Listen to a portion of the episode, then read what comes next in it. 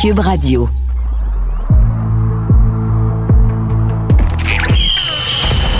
Jean-François Barry. Un animateur pas comme les autres. Avantage numérique. Cube Radio. Salut tout le monde, bienvenue à cette fin de semaine de Pâques. Jean-François Barry pour l'émission Avantage numérique parce que ça a beau être férié, on ne prend pas congé puisque le sport, lui, ne prend jamais congé. On a tout un menu d'émission aujourd'hui. On va parler avec Paulin Bordelot concernant euh, Cole Caulfield, cette future vedette du Canadien qui s'amène avec le Rocket de Laval. Euh, Martin Biron va être là aussi. On veut savoir ce qui se passe avec les Sables de Buffalo. Un Sables de Buffalo, là, ils ont été cette semaine l'équipe qui a eu la plus longue défaite dans l'histoire de la Ligue nationale. Lui est dans les coulisses, il est analyste des matchs là-bas. Donc, on va savoir ce qui se passe avec les Jack Eichel, parce qu'il y a une équipe très talentueuse du côté de Buffalo. Et on commence ça avec Julien Brisebois, qui est VP et DG du Lightning de Tampa Bay. Très heureux de l'avoir à l'émission. Le voici. Jean-François Barry. Avantage numérique. Cube Radio. Ben, cette semaine, on a vu que Julien Brisebois, qui est VP et DG du Lightning de Tampa Bay, a fait un don de 75 000 au programme de hockey féminin des Carabins de Montréal. Et là, j'ai dit à mon équipe de recherche, euh, faudrait y lâcher un coup de fil. Long shot. On va essayer d'avoir le DG du Lightning de Tampa Bay en entrevue avec Jean-François Barry à avantage numérique, mais les chances sont minces. Ben, le Lightning, c'est le Lightning. Ça avait fait la même chose avec Mathieu Darche euh, cette année. Ben, c'est- vous, la- vous savez, on l'a eu plus tôt à l'émission. Euh, Dans la journée même, M. Brisebois nous a rappelé et il est avec nous aujourd'hui en entrevue. Julien, merci d'avoir accepté notre invitation. Hey, ça me fait plaisir, Jean-François. Là, faut que tu nous expliques d'où c'est parti cette idée d'un don. Je, je sais pourquoi tu, tu le fais, mais quand même, 75 000 c'est un, un gros montant. Et pour toi, c'était important de redonner à l'université qui t'a formé. Oui, ben, j'ai été approché euh, par l'Université de Montréal à l'automne 2019. Euh, bon, évidemment, j'habite pas à Montréal. Je, suis- je suis là régulièrement en, en période pré-pandémique. là. Euh, et j'avais rencontré les, les gens de l'université, euh, à commencer par Manon Simard, qui est la directrice du programme des Carabins, et en janvier 2020. Euh, et elle m'avait fait part un petit peu là, des, des besoins de- du programme des Carabins, Mhm. euh, le projet d'une une grande campagne de financement. Et j'ai- elle m'a sollicité, dans le fond, elle a sollicité ma participation. J'étais très heureux de pouvoir contribuer à, à cette université-là. Euh, D'abord parce que je, je crois à la poursuite du bonheur. Un- ça fait drôle à dire, mais Ouais, c'est très universel chez l'humain.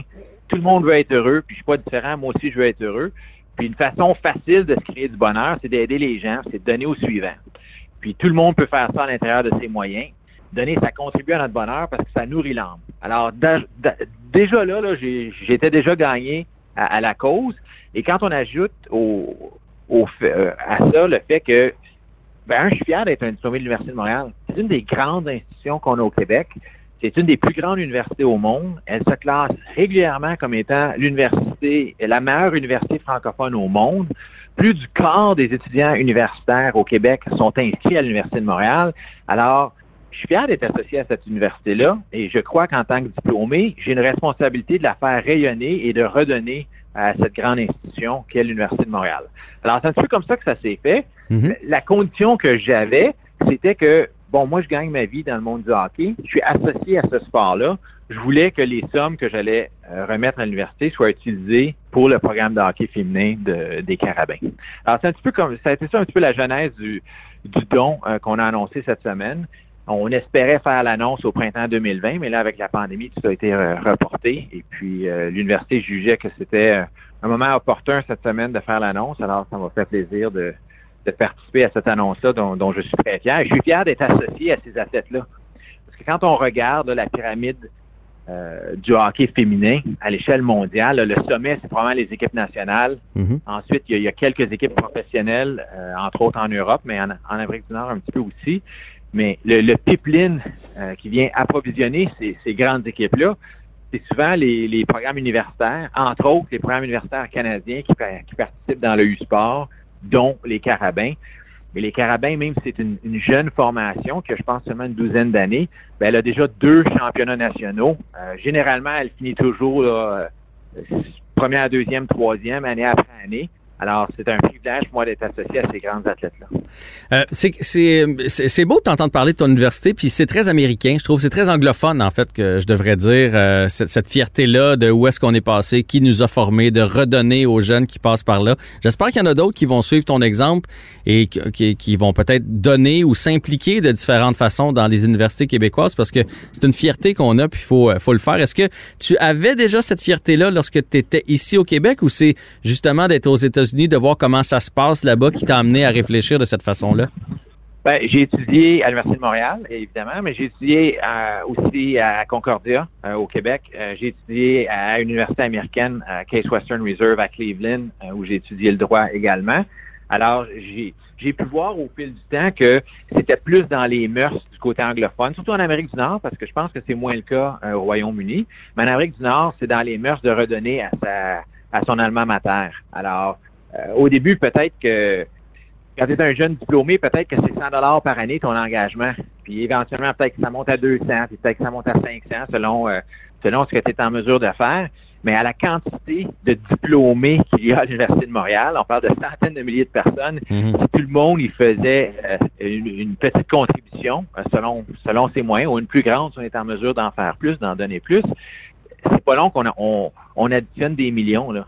Et puis, ça va faire une grande différence parce que si on veut maintenir ces grandes, euh, ces grandes universités francophones-là et les, standards de ces universités-là et, et, maintenir la compétitivité de nos universités, ben, en Amérique du Nord, c'est sûr qu'elles compétitionnent avec les universités anglophones canadiennes et américaines. Et si on veut se battre à armes égales, ben, il faut que les diplômés, on, on fasse notre part et qu'on redonne à nos universités, nous aussi. Là, tu as choisi le programme de hockey féminin. Euh, tu es un DG important, influent dans la Ligue nationale de hockey. Tu es quand même le DG euh, champion en titre aux dernières nouvelles. Euh, peut-être même le prochain aussi, parce que le Lightning va bien, on en reparlera tout à l'heure. Est-ce que ça te donne le goût, là, tu t'es investi financièrement, de t'investir dans le hockey féminin? Parce que si tu décidais de prendre les choses en main, euh, d'impliquer la Ligue nationale, d'impliquer tes contacts, tu serais capable de faire une différence là, pour avoir un plus grand rayonnement pour le hockey féminin. Est-ce que ce don-là laisse présager autre chose pour toi? Ben, je dirais, je vais toujours rester disponible si, euh, si Isabelle Leclerc ou Daniel Savageau ou, une joueuse de l'équipe veulent me contacter ou même quelqu'un qui serait d'un autre programme que les Carabins, je vais toujours être disponible si je peux aider. En même temps, entre mon mes deux grandes responsabilités là, au quotidien, qui sont d'être père de famille, puis de voir à, l'éducation, puis à élever mes deux garçons, et puis être DG du Lightning, euh, mon horaire est déjà assez chargé. Alors, ça ça, ça, occupe le gros de mon temps, mais je demeure disponible à la mesure où euh, il y a une opportunité pour moi d'en faire plus ou de, de, de m'engager euh, autrement, c'est certain que je serais réceptif. Ouais, des fois, on a juste besoin d'un petit coup de fil. Là. Euh, Daniel Sauvageau qui appelle Julien Brisebois qui fait Peux-tu juste les peux-tu juste les appeler pour les convaincre? Ça ajoute du ça ajoute du poids parce que le hockey féminin, on l'a vécu ici avec les Canadiennes. Si on veut susciter de l'intérêt, euh, va falloir qu'il se passe quelque chose. Je ne sais pas de quelle façon. Est-ce que c'est en étant chapeauté par la Ligue nationale, en ayant des hommes d'affaires comme toi ou comme quelqu'un d'autre derrière, mais si on veut que le sport ait un rayonnement et vive de lui-même un jour, que la Ligue soit autosuffisante, va falloir qu'il y ait des gens qui prennent ça en charge. Effectivement, et ça ne sera probablement pas une personne ou une organisation. Je pense que la Ligue nationale a un rôle à jouer. Euh, en même temps, je pense qu'il y a des grandes corporations qui auraient euh, qui tireraient profit de s'associer à des grandes athlètes, euh, parce que si on parle d'une ligue professionnelle en Amérique du Nord, de hockey féminin, ce seraient les meilleurs joueurs au monde. Et euh, tu associerais ta, ta, propre marque, ta compagnie, ton produit, tes produits aux meilleurs athlètes au monde. Et généralement, c'est bon pour la marque de commerce quand on est capable de faire ça. Euh, je l'ai mentionné plus tôt cette semaine aussi, c'est très rare que quand tu es parmi les meilleurs au monde dans un domaine, que tu ne réussis pas à gagner ta vie en pratiquant cette activité-là. Hmm. Et euh, je pense que ce n'est qu'une question de temps avant que les meilleurs joueurs de hockey au monde soient en mesure de, gagner leur vie à pratiquer le, sport qu'est le hockey. Écoute, Julien, c'est très inspirant de, t'entendre. On, connaît le, DG, on sait à, quel point aussi tu es, euh, un gars euh, ben, brillant en droit, mais aussi fiscaliste, parce que euh, on a toute la masse salariale à gérer. Euh, maintenant, quand on est DG, c'est pas juste de transiger des joueurs, c'est de s'occuper euh, des finances de l'équipe du même coup. Puis là, tu nous parles du bonheur de donner, tu nous parles de ton rôle de père de famille. Donc, c'est le fun de découvrir de cette façon-là aussi. Fait que je te félicite pour ton don, première des choses. Mais là, je veux quand même qu'on parle un petit peu du Lightning. Ça, ça te dérange pas que je me risque avec quelques questions sur notre équipe de Tampa Bay? Non, vas-y fort. Euh, ben là, je veux savoir, j'ai entendu cette, nouvelle, cette nouvelle-là cette semaine. Vous avez commencé à vacciner les joueurs, les joueurs du Lightning qui ont commencé à être vaccinés. Vous êtes dans les privilégiés dans l'État de la Floride? Euh, oui, en Floride, la, la vaccination, euh, le critère maintenant, c'est 18 ans et plus. Euh, alors, euh, ça, ça, ça l'a permis à, dans le fond, tous les gens qui veulent être vaccinés, de soit déjà être vaccinés ou d'avoir un rendez-vous dans les prochains jours, prochaines semaines pour être vaccinés. On a certains membres de notre organisation qui, rencontraient d'autres critères au préalable euh, pour, pour des raisons de santé, d'antécédents euh, au niveau de la santé.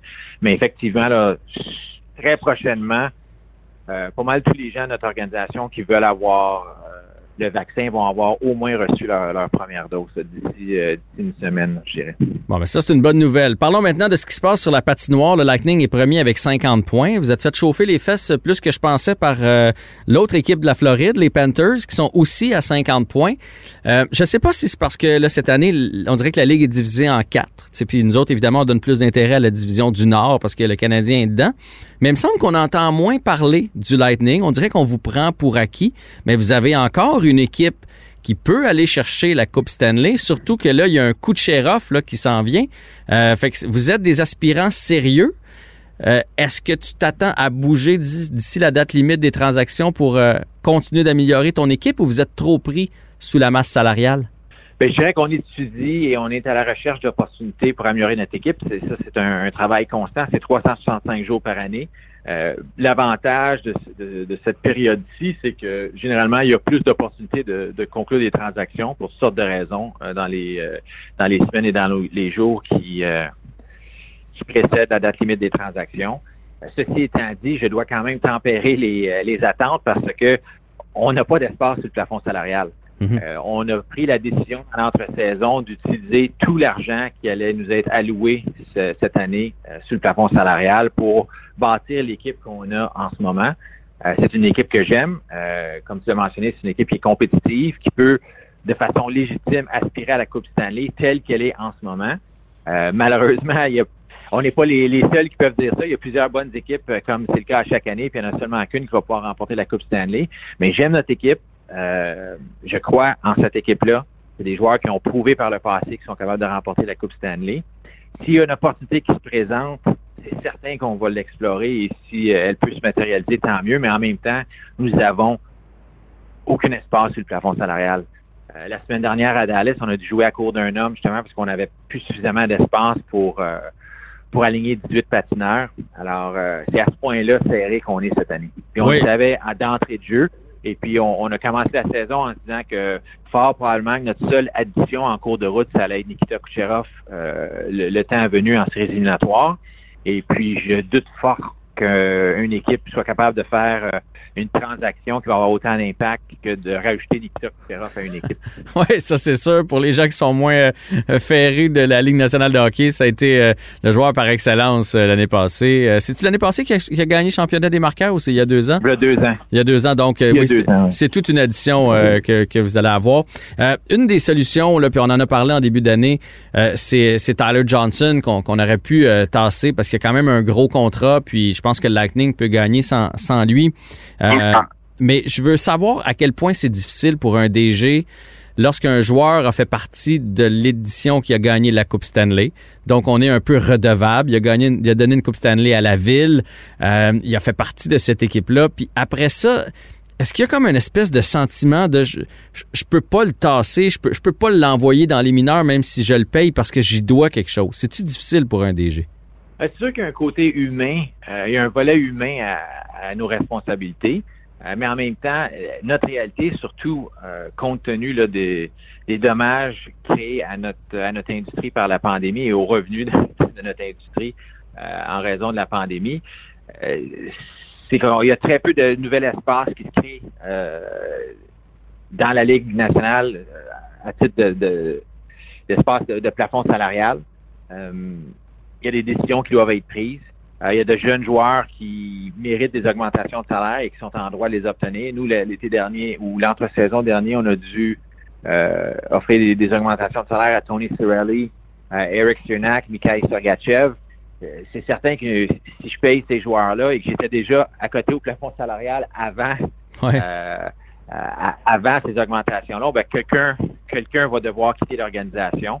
il y a des décisions qui ont été prises en, en ce sens lorsqu'on a échangé Cédric Paquette puis Baden Coburn, puis on a on n'a pas retenu Kevin Shattenkirk, qui, qui, était un élément important de notre équipe l'année dernière. Mais c'est la réalité de notre sport. On, gère des individus, on gère des équipes, on gère du personnel, mais on gère aussi l'espace du plafond salarial, qui est une ressource limitée. Et on essaie de faire le, plus possible avec cette ressource. Julien Brisebois, un grand merci pour l'entrevue. Bravo encore une fois pour ce don de 75 000 au programme de hockey féminin des Carabins de Montréal et bonne chance pour le reste de la saison avec le Lightning et les séries de la Coupe Stanley. Merci beaucoup, Jean-François. Salut.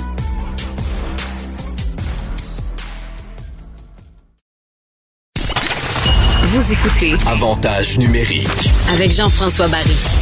Bon, je voulais parler des sables de Buffalo. Chandail extraordinaire, un beau logo qui me rappelle des souvenirs de jeunesse. Je sais pas, moi, j'ai de l'affection envers les sabres.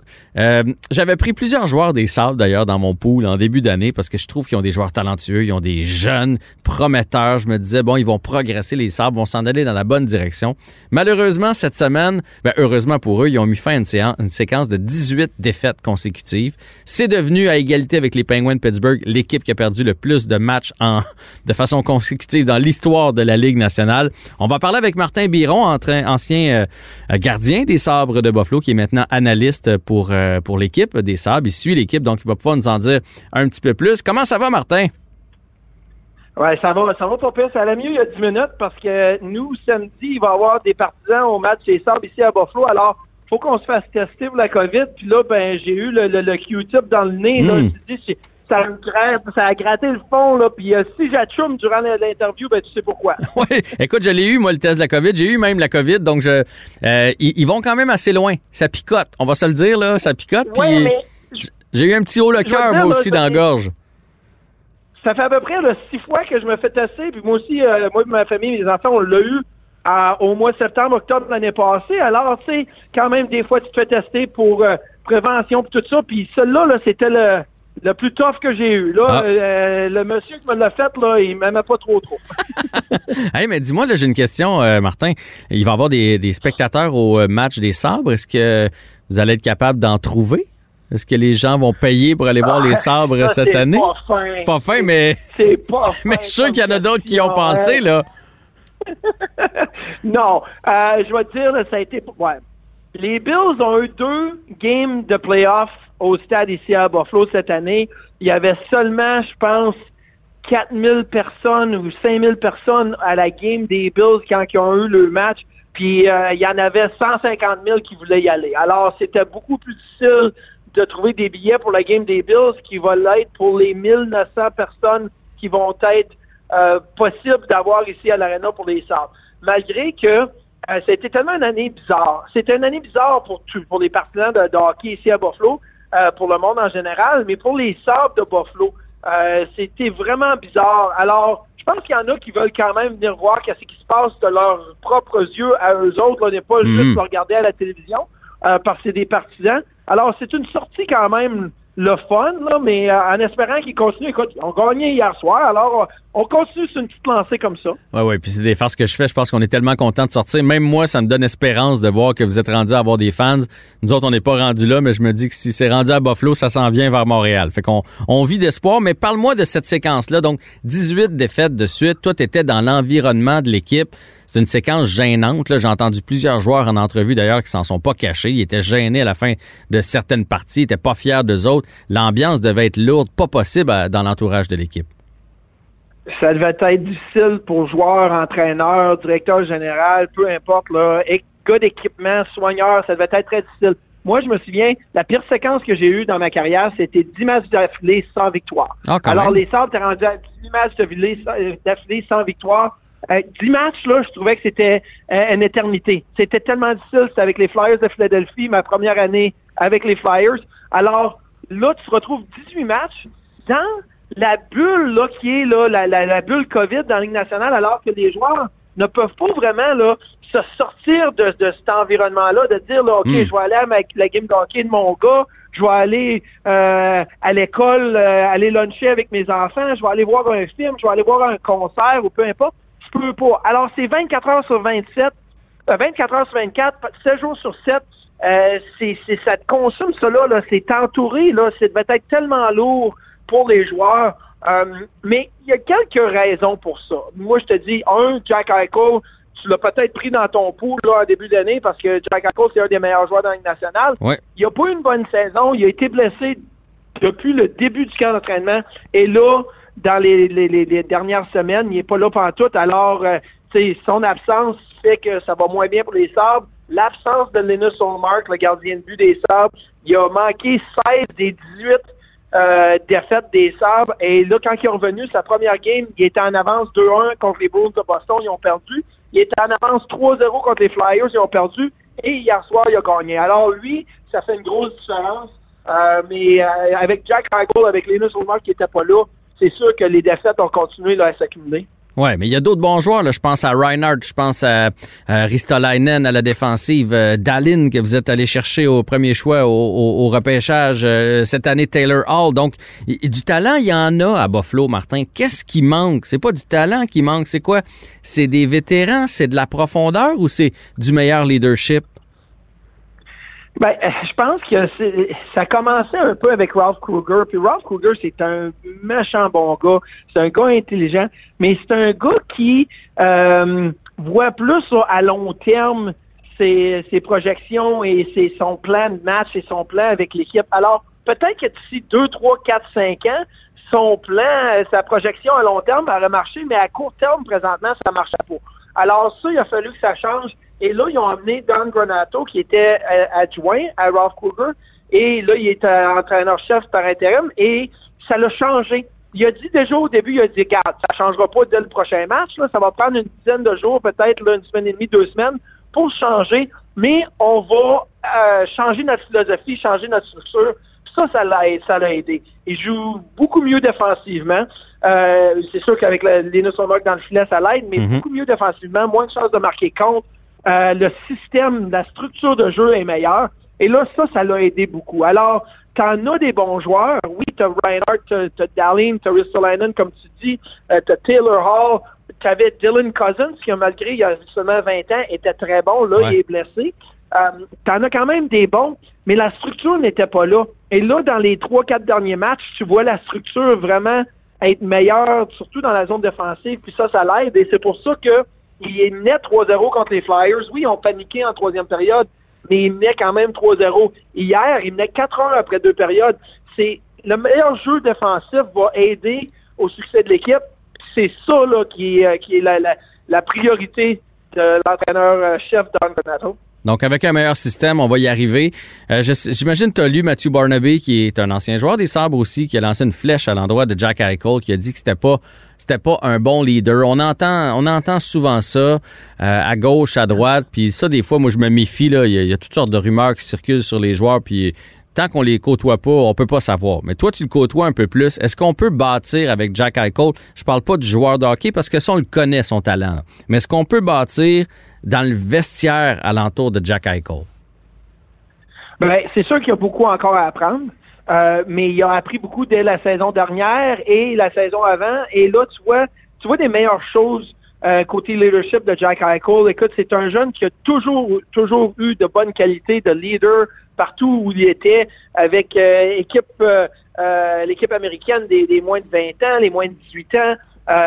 Même lorsqu'il jouait collégial et dans la nationale, c'est sûr que c'est différent. C'est pas la même chose. Tu es avec des adultes, tu es avec des, des, des personnalités différentes, des, des gens qui viennent d'un peu de tout partout dans le monde. Alors, c'est un apprentissage. Mais moi, j'ai vraiment vu que l'année passée, il a appris beaucoup. Et euh, je le voyais dans la chambre, je le voyais sur la passoire, sur le, sur le banc des joueurs. Euh, un, un meilleur, un, un gars un peu plus positif qu'il l'était auparavant. Mais quand tu gagnes pas, quand tu perds, c'est Mm. sûr que c'est plus difficile. Tu peux pas toujours être positif, tu peux pas toujours être le leader là, qui dit Ah ouais les gars, on continue à travailler. Des fois, tu, tu, tu viens frustré et tu viens fâché. Mais je pense que Jack Eichel, il a vécu cette frustration-là et cette colère-là. Ça l'aide pas euh, les, images que tu vois à la TV. Mais lorsque tu, lui parles euh, dans le vestiaire ou euh, sur la route à l'hôtel ou dans l'avion ou dans l'autobus, je pense que c'est un gars qui peut être un leader, mais les circonstances ici à Buffalo qui fait que c'est de défaite en défaite en défaite et d'année perdante en année perdante, ça l'aide pas. S'il l'entoure bien, s'il améliore euh, le groupe de joueurs et là avec une meilleure structure, l'année prochaine, je pense qu'on voit Jack Eichel redevenir le joueur qu'il était l'année passée et dans une situation peut-être un peu plus gagnante. Et là, tu vois un bon leader. Mais euh, nomme-moi un bon leader dans des équipes partantes. Il n'y en a pas beaucoup. C'est plate, mais c'est ça qui fait un peu le, la perception de Jack Eichel présentement, c'est que l'équipe n'a pas gagné. Je comprends super bien. Puis des fois, c'est ça, on le voit faire la baboune, mais les gens réalisent pas qu'il se met lui-même de la pression. Ça veut pas dire qu'il est pas content ou qu'il a pas à cœur le, le, souci des autres dans le vestiaire ou etc. C'est juste que quand tu es le meilleur joueur, tu voudrais contribuer, faire en sorte que ton équipe, euh, ton équipe gagne. il y a peu d'équipes dans la Ligue nationale de hockey cette année qu'on est convaincu qu'ils vont être des vendeurs à la date limite. Les sabres, on est convaincu, il n'y a aucune chance de faire les séries. Euh, à ton avis, qui pourrait partir? Et les Sabres visent à aller chercher quoi? Des choix repêchage, des jeunes espoirs? Ils veulent se renforcer à une position ou à une autre? Ben, ça va être difficile d'aller chercher des, joueurs comme tels dans ton alignement parce que les équipes qui vont vouloir trancher avec toi d'ici la, date limite des échanges, le 12 avril, c'est des équipes qui veulent garder le joueur parce qu'ils sont dans une bonne position. Alors, tu vas aller chercher des choix de repêchage et des espoirs présentement avec des joueurs comme Taylor Hall, possiblement Brandon Montour, Tobias Reader, Riley Sheehan, des joueurs qui sont agents libres euh, sans, sans, compensation, complètement autonomes euh, cet été. Après ça, le, le, ça c'est le court terme. Le, moyen terme, c'est peut-être Sam Reinhardt, c'est peut-être Rasmus Ristolainen, mais tu n'auras pas le retour que tu voudrais avoir avec ces joueurs-là hmm. avant la date limite des échanges. C'est probablement juste cet été, si tu décides de transiger des joueurs comme Ristolainen ou Reinhardt. Euh, alors, je ne m'attends pas à ce qu'il y ait de grosses transactions, mais des petites transactions. Tu sais, tu, transiges un Taylor Hall, tu vas chercher peut-être un choix de première ronde. Euh, peut-être c'est un choix de deuxième ronde et euh, un, prospect que, tu vas avoir. Peut-être que tu échanges Brendan Montour pour un choix de deuxième ou troisième ronde. Il y a, quelques transactions disponibles, peut-être cinq 4-5 joueurs, mais tu n'iras pas là, refaire ton équipe au complet d'ici les deux prochaines semaines. Ça, ça peut se faire cet été si tu décides de regarder des, gars comme Reinhardt et Ristolainen. Je veux qu'on parle vite, vite, vite du Canadien de Montréal et surtout de la situation des gardiens. Tu un ancien gardien. Puis là, au moment où on se parle, le Canadien s'en va affronter les sabres. Euh, on se parle jeudi, puisque là, c'est le long congé de Pâques qui s'amène au Québec. Donc, le Canadien, pas les sabres, les sénateurs, pardon. Donc, c'est le match contre les sénateurs ce soir. Ça va être Jake Allen devant le filet. Moi, je suis surpris. Euh, Carey Price a eu 10 jours de repos à cause de la COVID. Il y a eu un petit match facile de 16 lancés contre les Oilers cette semaine. Est-ce que tu trouves qu'il n'est pas assez souvent devant le filet pour trouver son rythme? Ben, le rythme, là, il n'y a pas à le trouver présentement là, au début d'avril. Il a le trouvé euh, au début mai, à fin d'avril. Puis la, la, situation est un peu un, peu spécial parce que faut pas juste que tu penses à Carey Price présentement, faut aussi que tu penses à Jake Allen. Mhm. Jake Allen qui a eu un break de 10 jours et plus. Et là, si tu donnes le match de soir à Carey Price, le match de samedi soir à la maison à Carey Price, alors là, tu dis à Jake Allen, hey, t'as pas gaulé depuis 18 jours, depuis 17 jours. Et là, tu te dois de bien performer parce que si tu t'en formes pas bien, on se doit de toujours faire jouer Carey Price. Alors, je pense que ça, c'est de, de regarder la situation euh, au complet des gardiens de but, pas juste la situation Carey Price. Moi, j'avais comme regardé la cédule, j'avais dit un des deux matchs euh, contre Ottawa à Jake Allen. Et là, tu dis, bon, à Ottawa ce soir, à Montréal samedi, je pense que le match sur la route est toujours le match du gardien de but réserviste. Moi, j'en ai vécu souvent. C'était toujours l'association de l'Ouest sur la route. C'était mes matchs, ça. Fait que je mhm. le savais. Tu sais, je me préparais pour jouer contre Minnesota au Minnesota ou contre Colorado au Colorado. Alors là, c'est différent, la cédule cette année, mais un match sur la route, un jeudi soir, comparé à un match à la maison samedi soir, je pense qu'on sait, on sait tous que Carey Price est, souvent plus souvent dans le filet le samedi soir à la maison, même s'il n'y a pas de partisans, là, c'est la, la, grosse soirée. Alors, euh, je pense que c'était là prévu, j'avais comme prévu euh, le match de Jake Allen ce soir, puis si tu donnes du repos présentement à Carey Price, je pense que tu dois lui donner un boost là, au milieu avril. À partir du 15-16 avril, tu lui donnes plusieurs matchs, peut-être 4-5 d'affilée, et tu dis comment tu réagis à ces 4-5 matchs-là, parce qu'on va en avoir besoin plus tard dans la fin de la saison. Alors, tu commences à te préparer là, pour la fin de saison, la fin de série, mais pas aujourd'hui. tu commences ça dans deux, trois semaines. Super bien expliqué, Martin. Puis effectivement, on va avoir besoin de Jake Allen, donc on peut pas le laisser toujours au bout du banc dans les prochaines semaines. Le Canadien a un calendrier tellement chargé, surtout à cause de la COVID là, qui est arrivée. C'est que c'est quatre matchs par euh, semaine, des fois des cinq en sept. Donc on va avoir besoin des deux gardiens en pleine forme. Ça a été un plaisir de te parler, toujours aussi coloré, aussi vivant, Martin Biron.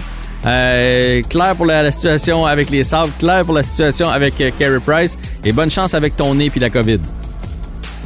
je te remercie. Le nez, ça va moins bien. La COVID, ça va mieux. C'est parfait. Excellent. Salut là. Merci. Bye bye. Bye.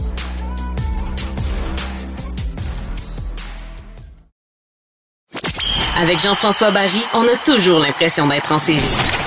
Vous écoutez Avantage numérique. avec Jean-François Barry. Dans l'histoire des joueurs repêchés par le Canadien de Montréal, aussi longtemps que je me souvienne, un de ceux qui a le plus fait jaser, c'est Cole Caulfield. À cause de sa petite taille, il y en a qui disent non, il jouera jamais dans la Ligue nationale. Il y en a d'autres qui disent ben oui, il va jouer, c'est ça, il a bien trop de talent. Il y en a même qui disent c'est le futur Ovechkin avec son lancer dévastateur. On va en parler avec Paulin Bordelot, que vous avez bien connu, qui a travaillé dans le monde du hockey à, à tous les niveaux. Son fils Sébastien, euh, lui aussi a joué et est encore enseignant de hockey un peu partout dans la Ligue nationale. Et son petit-fils Thomas Bordelot fait partie de la NCAA. Donc, on va avoir une chouette discussion avec euh, Monsieur Bordelot. Bonjour. Oui, bonjour. Merci tout d'abord d'avoir accepté l'invitation. Ça me fait plaisir. Donc, qu'est-ce que vous pouvez nous dire sur Cole Caulfield? Ben, d'après, d'après ce que me parle mon petit-fils et Sébastien, qui a vu euh, jouer plus que moi, là, puisque Mhm. je ne l'ai pas, pas vu euh, beaucoup. Mhm. Euh, de là à comparer Ovechkin, c'est une chose. Euh, de là à dire qu'il ne fera pas euh, la Grande Ligue, euh, c'est autre chose. Il a beaucoup de talent, c'est un marqueur naturel. Et puis, probablement que ça va lui prendre un an ou deux, peut-être même trois, avant de continuer son développement. Mais pour moi, personnellement, ce que j'entends, ce que j'entends dire de- de mes proches, puis euh, ce que j'ai vu à date, euh, moi, je vois pas comment il peut euh, manquer de, de jouer dans la Ligue nationale puis d'avoir du succès dans la Ligue nationale. Je le comparerais peut-être à, à Mitch Marner, euh, Hmm. William Nylander, des joueurs talentueux comme ça qui ont... c'est des marqueurs, c'est des marqueurs naturels, c'est des fabricants de jeu, c'est euh, des gars qui sont très intelligents euh, pour se démarquer, euh, pour recevoir la, rondelle euh, dans un endroit où il va pouvoir prendre des lancers. Puis, euh, moi, j'ai aucun doute qu'il va jouer dans la Ligue nationale. Ouais, ben ça c'est sa force de toujours être à la bonne place pour recevoir, pour faire son fameux one-timer, comme on dit en, en bon français.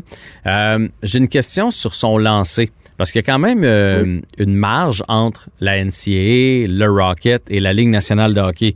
On sait que présentement son lancer est dévastateur. Est-ce que les gardiens de la Ligue nationale euh, vont être aussi impressionnés par son lancer? Tu sais, un Carey Price, un Vasilevski, est-ce que, est-ce que ces, joueurs-là, ils en ont vu d'autres, ils en ont vu toutes sortes de lancers? Est-ce qu'il est puissant au point de déjouer même les gardiens de la Ligue nationale de hockey? Ou une fois dans, dans le grand circuit, ça va s'égaliser tout ça? Mais comme j'ai dit, euh, c'est sûr que les premières années, il ne marquera pas euh, 50 buts par match là, par, année. Mais euh, il va se développer aussi, il va se renforcer, puis euh, son lancer il va être encore meilleur. Puis euh, moi, Sébastien Ao, c'est ce genre de, joueurs-là qui, euh, qui ont un, sens, euh, comme j'ai dit tout à l'heure, où se placer, quand et euh, au bon moment. Et puis, euh, souvent, le gardien, il n'a pas le temps de réagir euh, complètement, même si le lancer, c'est pas le lancer d'Ovechkin ou euh, comparable à, c'est là, de Matthews, mais c'est quand même quelqu'un qui va qui va progresser, puis que son lancer, euh, après deux, trois là, je pense qu'il euh, va être capable de battre les gardiens euh, aussi régulièrement qu'il l'a fait dans le collège, mais je parle pas de, de tout de suite, là, je parle de deux, trois ans. Oui, oui. Puis c'est pas juste la force de son lancer dans le cas de c'est la dégaine aussi. Donc euh, là, si vous parlez dans deux, trois ans, vous trouvez que c'est une bonne décision qui commence à Laval, qui allait se faire les dents avec Joël Bouchard là-bas pour la fin. Est-ce que est-ce que c'est une bonne idée de le monter à Montréal d'ici la fin de la saison ou on le laisse à Laval, puis peut-être même à Laval pour l'an prochain? Ben, moi, je le laisserai à Laval. Personnellement, je le laisserai à Laval. à moins qu'il y ait des blessés, euh, comme à Montréal maintenant, euh, que Foley est blessé, c'est un marqueur naturel aussi. À moins que il monte là-haut, puis il pratique avec le taxi squad, puis éventuellement, s'ils ont besoin d'un joueur, bon, ben, ils peuvent, ils, donner, ils peuvent se mouiller le bout des orteils un peu dans la Ligue nationale à quelques, quelques occasions. Mhm. Mais je pense que la façon que les Canadiens ont joué et jouent en ce moment, euh, ça va être difficile d'avoir une place dans, dans l'alignement. Ouais. Dernière question sur, euh, sur Cole Caulfield. Euh, ça fait déjà cinq minutes qu'on discute ensemble et vous, ne m'avez même pas parlé de sa taille. Donc, sa taille n'a pas l'air de vous déranger. Vous l'avez même comparé à un Sébastien Ao qui fait quand même six pieds. Là. donc, la taille de Caulfield, c'est pas quelque chose qui devrait l'handicaper si je, si je vous lis bien. Là. Non, pas de problème. Moi, je regarde les, les Hughes qui sont euh, celui à Vancouver, je me souviens pas. Quinn Hughes, euh, puis son frère Jack avec les Devils qui font 5 euh, et 9, 5 et 10, là. Ouais. Exact. Puis mon petit-fils, il fait 5 et 9. mais le talent, je pense qu'il remonte toujours à la surface. Puis c'est des, des, des, jeunes très intelligents. Puis moi, j'ai aucun doute qu'il va s'adapter éventuellement. Parlons-en de votre petit-fils de 5 et 9 qui a été élu recrue de l'année dans la NCA. Euh, on, a, failli le voir. Malheureusement, il est arrivé une petite bad luck avec la COVID, donc on n'a pas pu le voir au championnat du monde junior, mais ça va bien les choses pour lui du côté des États-Unis? Oui, ça va très bien. Il aime, beaucoup ça. J'ai vu euh, plusieurs de ses matchs euh, à la télé sur le Big Ten Network ou VPN. Et puis, euh, il a connu des bons matchs, il a connu des moins bons. Euh, on a passé des commentaires, son père, et moi. Puis, euh, notamment, il, a beaucoup de caractère. c'est un petit gars qui veut gagner. C'est un petit gars qui, qui travaille extrêmement fort. L'hiver comme été, il devrait s'en revenir bientôt au Québec. Puis, je suis certain qu'il va recommencer l'entraînement d'ici deux, trois semaines. Alors, euh, il y a une bonne saison. Il ne faut pas oublier non plus que quand je regardais les matchs, je disais souvent à Sébastien, il, critiquait, il était plus critique que moi. Mm-hmm. Mais je disais, oublie pas Sébastien qui est sa première année à ce niveau-là, puis euh, il joue contre des hommes. Ben oui. Euh, il joue contre, des joueurs, il y a beaucoup de joueurs de 20 ans, de 21 ans dans, cette ligue. Je regarde à Minnesota, Minnesota, il y a une équipe, ils ont remporté le championnat national. Ils ont une équipe euh, assez âgée. J'ai vu des matchs contre eux. Thomas, il y a eu des bons matchs contre eux, il y a eu des moins bons. Et euh, on voit la différence euh, entre un gars de 20 ans, 21 ans, comparé avec un jeune qui sa première année à ce niveau-là. Alors, il va, il va continuer sa progression. Puis euh, moi, je pense que je suis pas inquiet pour lui. Le meilleur est à venir. Donc, lui a choisi d'aller évoluer du côté des États-Unis. Puis on va se le dire. Moi aussi, j'ai un, un, fiston euh, qui aurait joué contre vous d'ailleurs dans le Midget 3 cette année. Euh, malheureusement, il n'y a, pas eu de saison. puis là, on, se fait parler de ça. le, junior majeur, la NCAA, la USHL, la BCHL. maintenant, il y a plusieurs chemins pour les, les jeunes hockeyeurs. C'est quoi la différence pour le commun des mortels? Quelle est la différence? Quel est l'avantage? Parce qu'on a l'impression que c'est de plus en plus euh, tendance d'aller jouer dans la NCA. Quel est l'avantage? C'est quoi la différence avec la Ligue junior majeure du Québec? Ben moi, je dirais que Thomas, c'est euh, peut-être plus facile pour lui euh, pour ses études. Lui, il va avoir, il veut, il est allé à l'université pour en, en, majeure partie pour pour les études. Mm-hmm. La différence, c'est difficile pour moi à, dire. Premièrement, je suis plus avec le Midget 3 depuis, euh, depuis un an. quand la COVID a commencé, euh, euh, moi, mon travail est arrêté, puis c'était décidé que, que je revenais plus pour, pour le Phoenix.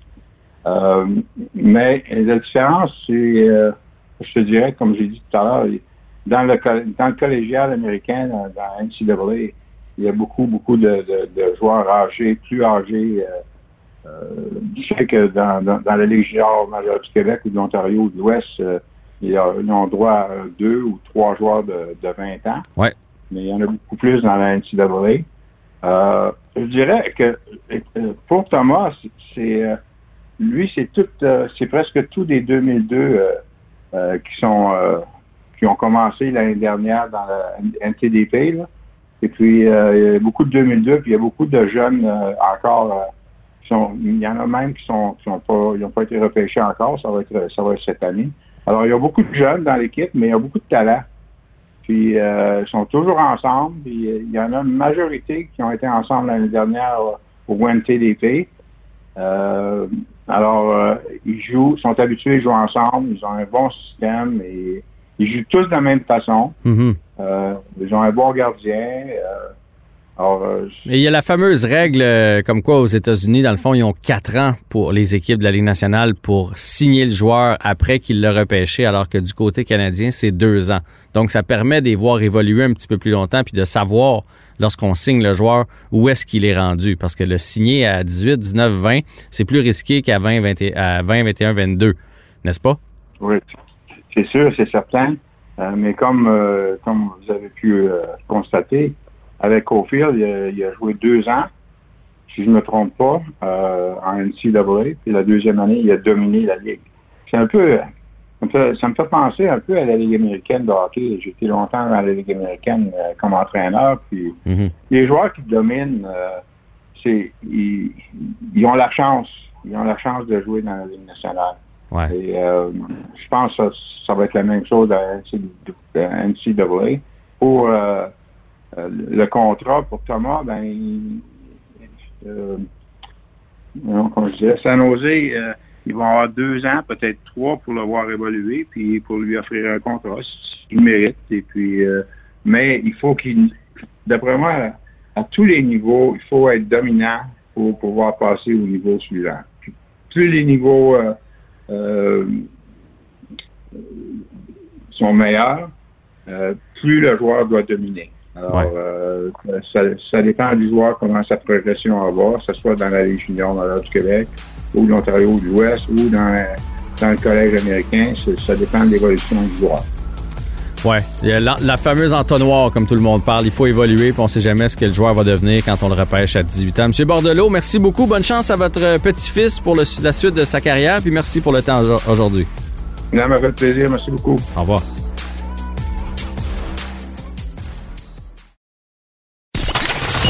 Vous écoutez Avantage numérique.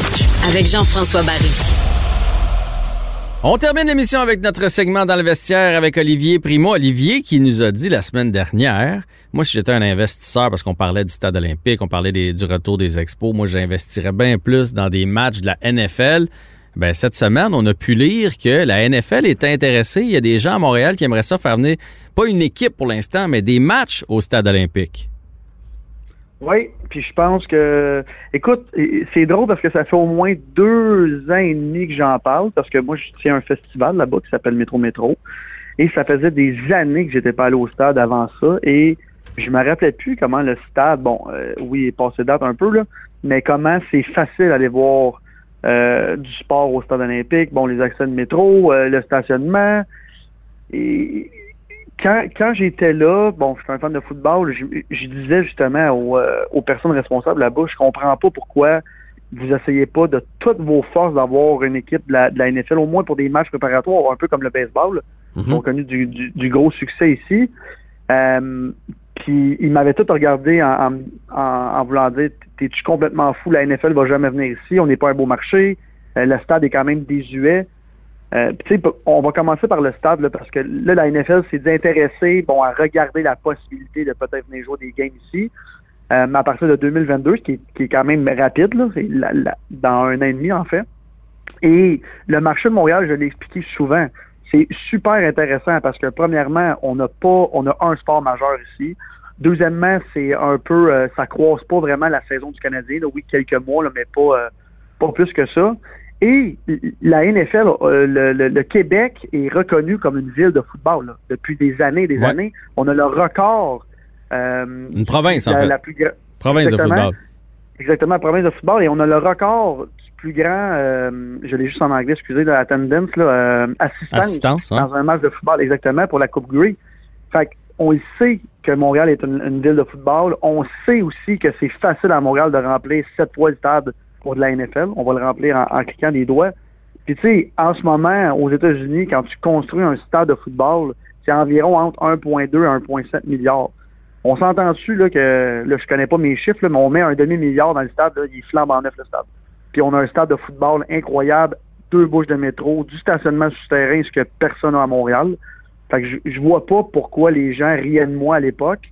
Euh, puis là, regarde, c'est sorti, euh, c'est sorti ce matin pendant qu'on se parle, puis là, c'est drôle, là, tout le monde est bien excité de voir la NFL à Montréal. Mais que, c'est vrai euh, que ça serait hallucinant, t'as-tu pensé? oui, ben oui. Hey, même des matchs hors concours, là, même euh, des matchs pré-saison, on s'en fout. Là. Ben, Et ça se vendrait, allez. les billets, ça serait malade. 100 Puis je vais garder mes sources pour moi, mais à l'époque, il y a euh, 8-10 ans, euh, il y a un groupe à Montréal qui avait été approché pour justement tenir un match hors concours. Vous vous rappelez, là, il y a 8-10 ans, la NFL avait commencé à faire des matchs euh, en Europe. C'était la, la grosse folie là-bas, à Londres, partout. Et il avait regardé le Canada pour ça et il s'était informé pour le stade olympique. Puis ça coûtait à peu près entre 5 et 8 millions euh, d'amélioration pour recevoir un match de la NFL. Et pour le vrai, moi, quand j'ai su ça, oui, ça paraît cher comme ça, mais il faut comprendre c'est quoi la NFL. Il faut comprendre que c'est un contrat de TV de 100 milliards de dollars, pas comme la, NHL. C'est là que la, la vraie grosse argent est dans, pas dans le baseball, et pas dans la NBA, et dans la NFL. C'est complètement fou. Et les commanditaires courent après le football. Pourquoi? Parce qu'il y a beaucoup moins de matchs ils peuvent se concentrer sur une courte saison avec beaucoup moins de matchs. Fait que c'est beaucoup plus payant pour les commanditaires être là. Et on a déjà une énorme structure au Québec de football universitaire qui, si jamais la NFL débarque à Montréal, je mettrais moi un petit 2 là, euh, un, petit, pari de 2 piastres que la Ligue, euh, notre universitaire, notre football universitaire va changer à 4, à quatre essais très rapidement. Euh, moi en tout cas j'espère que ça va fonctionner. Les retombées économiques dans un genre de quartier comme ça, puis on oublie le baseball là, ça ne fonctionnera jamais. Ça a été prouvé. Euh, Il y a trop de parties là-bas. Puis encore une fois, j'en ai parlé de du baseball. J'aime le baseball, j'aime ça. Mais le modèle d'affaires de la NFL, qui est sept matchs à domicile plus les séries, c'est extraordinaire avec tout l'argent qui, se- qui, se, qui se joue là. Moi, je suis un pro football. Puis si on est capable d'avoir ça à Montréal, ça serait extraordinaire. On pourrait vendre tes poutines en plus de ça pendant les Oui, en euh, entre les deux. En plus. Entre En les quarts. C'est bien important. Bon, OK, la, mo- la moitié de notre segment sur la NFL, l'autre Oui. moitié, tu voulais faire tes espèces de tro- trophées de mi-saison. On est allé mi-saison dans la Ligue nationale de hockey. Donc, qui est en avance présentement? Est-ce que ça va toffer aussi jusqu'à la fin de l'année? Fait que commençons avec le Hart, qui est le joueur le plus utile de la Ligue nationale de hockey. J'imagine que tu le donnes à Connor McDavid. Non, je le donne pas à Connor McDavid. Ben moi, voyons, je toi. le donne à. Non, je le donne à Marc-André Fleury cette année, moi. Le Hart? Le Oui, joueur le plus le utile à son équipe? Oui, oui. Puis encore une fois, au début de l'année, tout le monde disait Marc-André Fleury, peut-être l'année de trop. Bon, Marc-André Fleury, on peut se dire qu'en ce moment, il est un finaliste. Demain matin, c'est la fin de la saison. Il est finaliste pour le trophée Fizina. Puis pour moi, il est finaliste aussi dans le Hart. Puis pour un, un joueur de cette trempe-là, rendu à cet âge-là, je vois pas pourquoi il serait pas considéré. Puis il y a des. Moi, en tout cas, je trouve qu'il y a des bonnes chances. Ben, j'y enlève rien, là. J'y enlève absolument rien. Puis c'est vrai qu'on est surpris puis étonné. Puis je pense que ça joue dans notre jugement. Parce que je Ben pense oui, que ben tu peux, si tu retires Marc-André Fleury, le Vegas a encore une bonne équipe. Puis moi, c'est de même toujours que j'évalue le Hart. Si tu retires Connor McDavid, c'est terminé à Edmonton. Fait que c'est pour ça que pour moi, il y a un plus gros impact. C'est pour ça que je donne le Hart, mais on verra bien à la fin de l'année. Par contre, le Hart Ross, ça c'est sûr qu'il s'en va à McDavid. là. Ça, c'est le. Le hard rock, c'est même pas une, c'est même pas une question, le McDavid euh, fois 1000. Là. Mais juste pour revenir au hard, t'as raison. Mais tu sais, quand tu nous dis que ça, ça nous joue un petit peu dans, dans le cœur, dans la tête avec Marc-André Fleury, est-ce que tu penses que ça joue, ça joue pas dans le jugement des autres non plus? Moi, je pense que ça joue dans le jugement de tout le monde. Alors, on verra bien si là, il continue sa saison comme ça et où est-ce que Vegas va se rendre. Mais euh, encore un petit deux, un petit deux sur le côté. Le hard Ross, McDavid, je vois pas comment McDavid peut pas gagner. Le gars va faire plus que 100 points cette année. Ça n'a aucun bon sens. Dans une Euh, saison écourtée, là. Imagine, dans une vraie saison, il serait en- sur un pace de 140. Là. Ça n'a aucun bon sens. Et je vais te dire de quoi je pense qu'il ferait plus que 140 parce qu'oublie pas qu'il n'y a pas eu de vraiment de pré-saison. Euh, il y a tellement de games. Le- le- le- la cadence est tellement, tellement imposante et fatigante pour les joueurs. Ça fait longtemps et des années, puis toi aussi, là, tu, capotes sur le hockey comme moi. Quand est-ce la dernière fois que tu as, vu un joueur aussi spectaculaire? Moi, c'est l'arrivée d'Ovechkin. Je me rappelle pas avoir vu un joueur aussi spectaculaire que, que Connor McDavid. Ah, je suis d'accord parce que euh, Crosby est plus cartésien, c'est plus, euh, oui. il est spectaculaire, mais, mais la fougue, la vitesse, le côté spectaculaire, honnêtement, je pense qu'on remonte dans les années 80, sinon, à la belle époque des Oilers, puis de Mario Lemieux, puis de- les années où il y avait beaucoup, beaucoup de buts, Brett Hall, puis tout ça. Là. Ça fait longtemps qu'on n'a pas eu un. Fait que oui, le Hard Ross, il y va, ça c'est sûr. Euh, le Maurice Richard, Ça, ça va être euh, justement, là, notre, notre ami Corner est en train de remonter la, la pente à une vitesse grand V. Euh, ça va jouer. euh, bon, regarde, j'aimerais vraiment dire Toffoli. ouais, on oublie ça avec sa blessure en plus. Là. Exact. Ouais. Exact. On oublie ça, mais écoute, on va quand même sûrement avoir un, un- un top euh, 15 meilleur marqueur de la Ligue nationale. Euh, moi, je vois quoi? On voit-tu un Matthews, McDavid, puis... Euh, Moi, je pense que c'est Matthews. Moi, je pense que c'est Matthews. Il, a il a manqué des matchs depuis le, le début de l'année parce que s'il n'y avait pas eu, man- il a manqué deux ou trois parties à cause d'une petite blessure. Là. Euh, non, non, il était à un rythme euh, effréné. Les Maple Leafs sont repartis. Euh, je pense que Matthews va aller chercher ça. Faut pas oublier que les Oilers ont beaucoup, beaucoup de matchs de jouer. Hein. exact, exact. Une, moi, j'ai une question piège pour toi. À qui tu Parce que cette année, tu as remarqué qu'il n'y a pas de trophée Monson pour le Canadien de Montréal? Ben oui, c'est vrai. Il n'y en a pas. À qui donnes-tu le, le joueur le plus utile chez le Canadien de Montréal si la saison finit de même? Jeff Petrie. J'ai j'ai même pas besoin de réfléchir. Pour Ah. moi, c'est Jeff Petrie. Ah oui, hein? OK, OK. Si Jeff. Petrie avait pas été là depuis le début de l'année, là, le Canadien serait dans le gros, gros trouble parce que il solidifie la défensive. Puis mine de rien, euh, j- j'ai pas la dernière dernière statistique, mais il est top 3, c'est sûr, dans les meilleurs marqueurs de l'équipe en plus. Fait qu'il contribue des deux bouts. Là. Fait que, Il est ça- premier. Ben, Il est, il est deuxième. premier? Deux- Il est deuxième. Il est deuxième. Il est meilleur, meilleur pointeur, mais deuxième meilleur marqueur. Fait que, Euh, il y a un mais toi, tu, toi, tu le donnes à qui? Ben, j'hésitais entre Petrie, puis ben là, tu, me le fais penser. Non, non, c'est Petrie. euh, Petrie all the way. Hey, enlève, enlève-le, Petrie, là. Ah, Hey, je- je à qui tu donnes cette 25... Non, mais à qui tu donnes cette 25 minutes à la défense, là? Ben là, c'est- c'est une catastrophe. Là. Il faut... Puis là, en passant, ça, fait, ça fait longtemps qu'on n'avait on pas eu de Canadiens. Là. Croisons-nous les droits que, justement, Petrie se blesse pas. Parce que là, Toffoli, une chance, on a une... Même là, on s'est sauvé avec la COVID, il a pu un peu s'en remettre. Il va manquer la, la partie ce soir. Le- le- de- on est dans le temps, je le sais, mais contre, le, contre Ottawa. Ouais. Euh, Il va manquer ça. celle de samedi aussi contre Ottawa. Je l'ai- Exactement. je l'ai vu patiner cette semaine. C'est des petits exercices. C'est probablement une blessure à laine, là, selon ce qu'il faisait faire. Puis ça, ça peut. T'es mieux de le ramener quand c'est vraiment guéri. Fait que ça, ça va être à la semaine prochaine, pas avant. En tout cas, je veux juste te rappeler que ça fait combien d'années qu'on n'a pas eu Carey Price comme le meilleur joueur de notre équipe dans la discussion? Cette année, il est, il est pas dans la discussion, puis ça fait des années et des années. Fait au moins, ça prouve que on a une bonne équipe sur la glace qui, là, euh, se sont, euh, se sont euh, resserrés les coudes, là, deux en ligne, j'espère trois en ligne, même quatre en ligne, Ottawa, Ottawa, ça serait bien.